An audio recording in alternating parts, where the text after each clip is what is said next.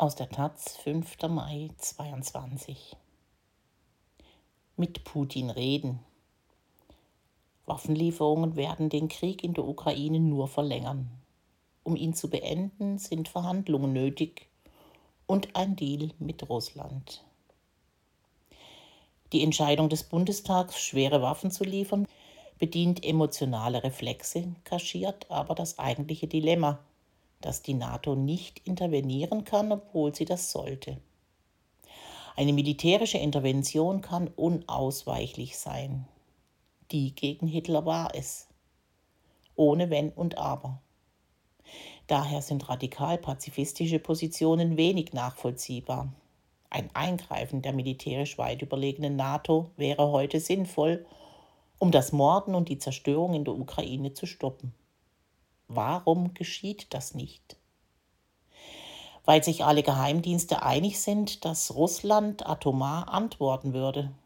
Putin würde zunächst taktische Atomwaffen in der Ukraine einsetzen, um die Kapitulation zu erzwingen und um den Westen zu testen. Sehr wahrscheinlich, dass sich dann der Krieg auch atomar ausweiten würde. Viele sagen, nein, das wird Putin nicht tun. Viele waren sich auch sicher, er würde die Ukraine nicht angreifen und haben sich getäuscht. Mit Blick auf eine mögliche atomare Eskalation aber hätte ein Irrtum katastrophale Folgen. Wir sind atomar erpressbar. Deshalb und nur deshalb greifen wir nicht ein. Diesbezüglich müssen wir uns endlich ehrlich machen und das Dilemma eingestehen. Da wir nicht wirklich eingreifen können, sollten wir das Herumgeeiere mit alten Waffen auch bleiben lassen. Putin wird wegen ein paar Leopardpanzern keinen Schreck bekommen, sich entschuldigen und wieder abziehen. Diese Vorstellung ist absurd. Tatsächlich aber führen diese Waffenlieferungen zu einer Verlängerung des Kriegs, zu noch mehr Leid und Toten. Putins Kriegsführung folgt einem brutalen, aber bekannten Muster. Dort, wo Widerstandsnester ausgemacht werden, zieht man die Infanterie zurück, holt die Artillerie und macht Stadtteile oder ganze Dörfer dem Erdboden gleich. So geschehen in Aleppo, Grozny und ganz Tschetschenien, aber auch in Kambodscha, Vietnam und im Irak. Putin wird diesen Krieg nicht verlieren. Er wehrt sich die Ostprovinzen holen und die Landzunge zur Krim. Dieses Ziel wird er erreichen. Entweder mit sehr viel Blutvergießen oder etwas weniger. Unsere Sanktionen treffen die russische Bevölkerung, aber nicht die russische Armee. Diese ist ein Staat im Staat mit eigener Energieversorgung und nahezu unendlichen Ressourcen. Daher wäre es richtig, mit ihm zu verhandeln und ja, einen dreckigen Deal vorzuschlagen. Anerkennung der Krim und der Ostprovinzen auf der Basis von Minsk II. Neutraler Schutzstatus für die Ukraine, Finnland und Schweden. Neutral im Sinne von keine Stationierung von NATO-Truppen und Angriffswaffen. Schutzstatus im Sinne von sollte er angreifen, tritt sofort der Bündnisfall ein. Putin hätte dann keine Raketen vor der Nase, die neutralen Staaten hätten den Schutz der NATO. Darf man mit einem Verbrecher verhandeln? Gegenfrage. Wie lauten die Alternativen? Was macht man mit einem Geiselgangster, der in einer Bank angefangen hat, Geiseln zu töten und der damit droht, die ganze Stadt in die Luft zu jagen? Man versucht zu verhandeln und zu deeskalieren. Wenn Joe Biden von Völkermord redet und Senatoren dazu aufrufen, Putin zu töten, ist das schlicht wenig hilfreich. Figuren wie der russische Verteidigungsminister Sergei Shoigu sind noch grauenhafter. Und Putin wird genauso wenig in Den Haag landen wie George W. Bush, der einen Krieg zu verantworten hat, in dem Phosphor- und Uranstreubomben eingesetzt wurden, mit knapp einer Million toten Zivilisten. Joe Biden war ein strammer Befürworter dieses Krieges. Ein Verbrechen wird durch ein anderes Verbrechen nicht harmlos.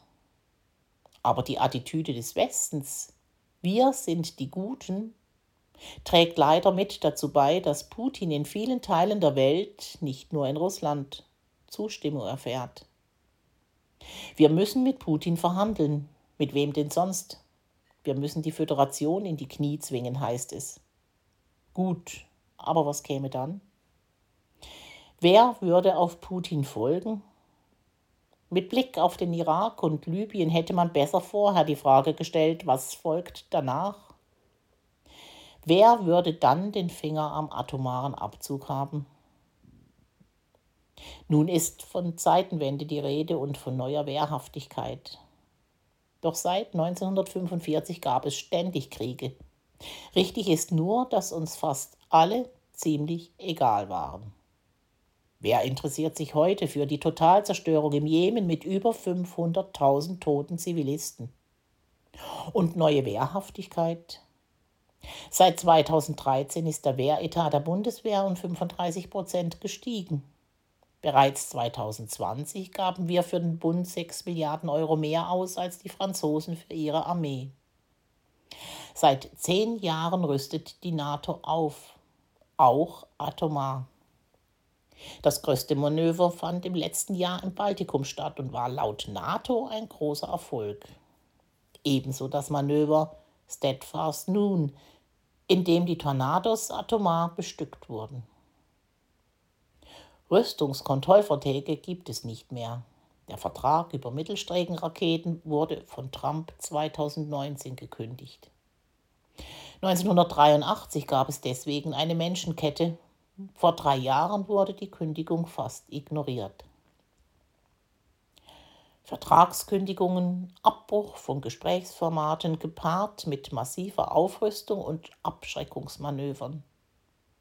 Das alles hat schlicht nicht funktioniert, nicht abgeschreckt. Warum? Putin sei einmarschiert, weil der Westen schwach sei, heißt es. Das ist Unsinn.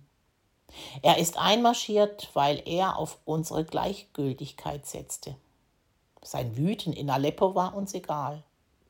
Er hat die Stadt Groschny dem Erdboden gleichgemacht und in Tschetschenien neun Jahre einen brutalen Krieg geführt. Das hat uns hier nicht wirklich interessiert. Diese Gleichgültigkeit musste er als Einladung verstehen, genau so weiterzumachen. Viele machen sich heute lustig über eine Friedensbewegung, die mal eine atomwaffenfreie Welt forderte. Heute erleben wir, was es bedeutet, atomar erpressbar zu sein. Zu Verhandlungen gibt es keine Alternative. So frustrierend und bitter dies auch sein mag. Ulrich Bausch ist Politikwissenschaftler leitet die Volkshochschule Reutlingen und war dort 2021 Direktkandidat der SPD.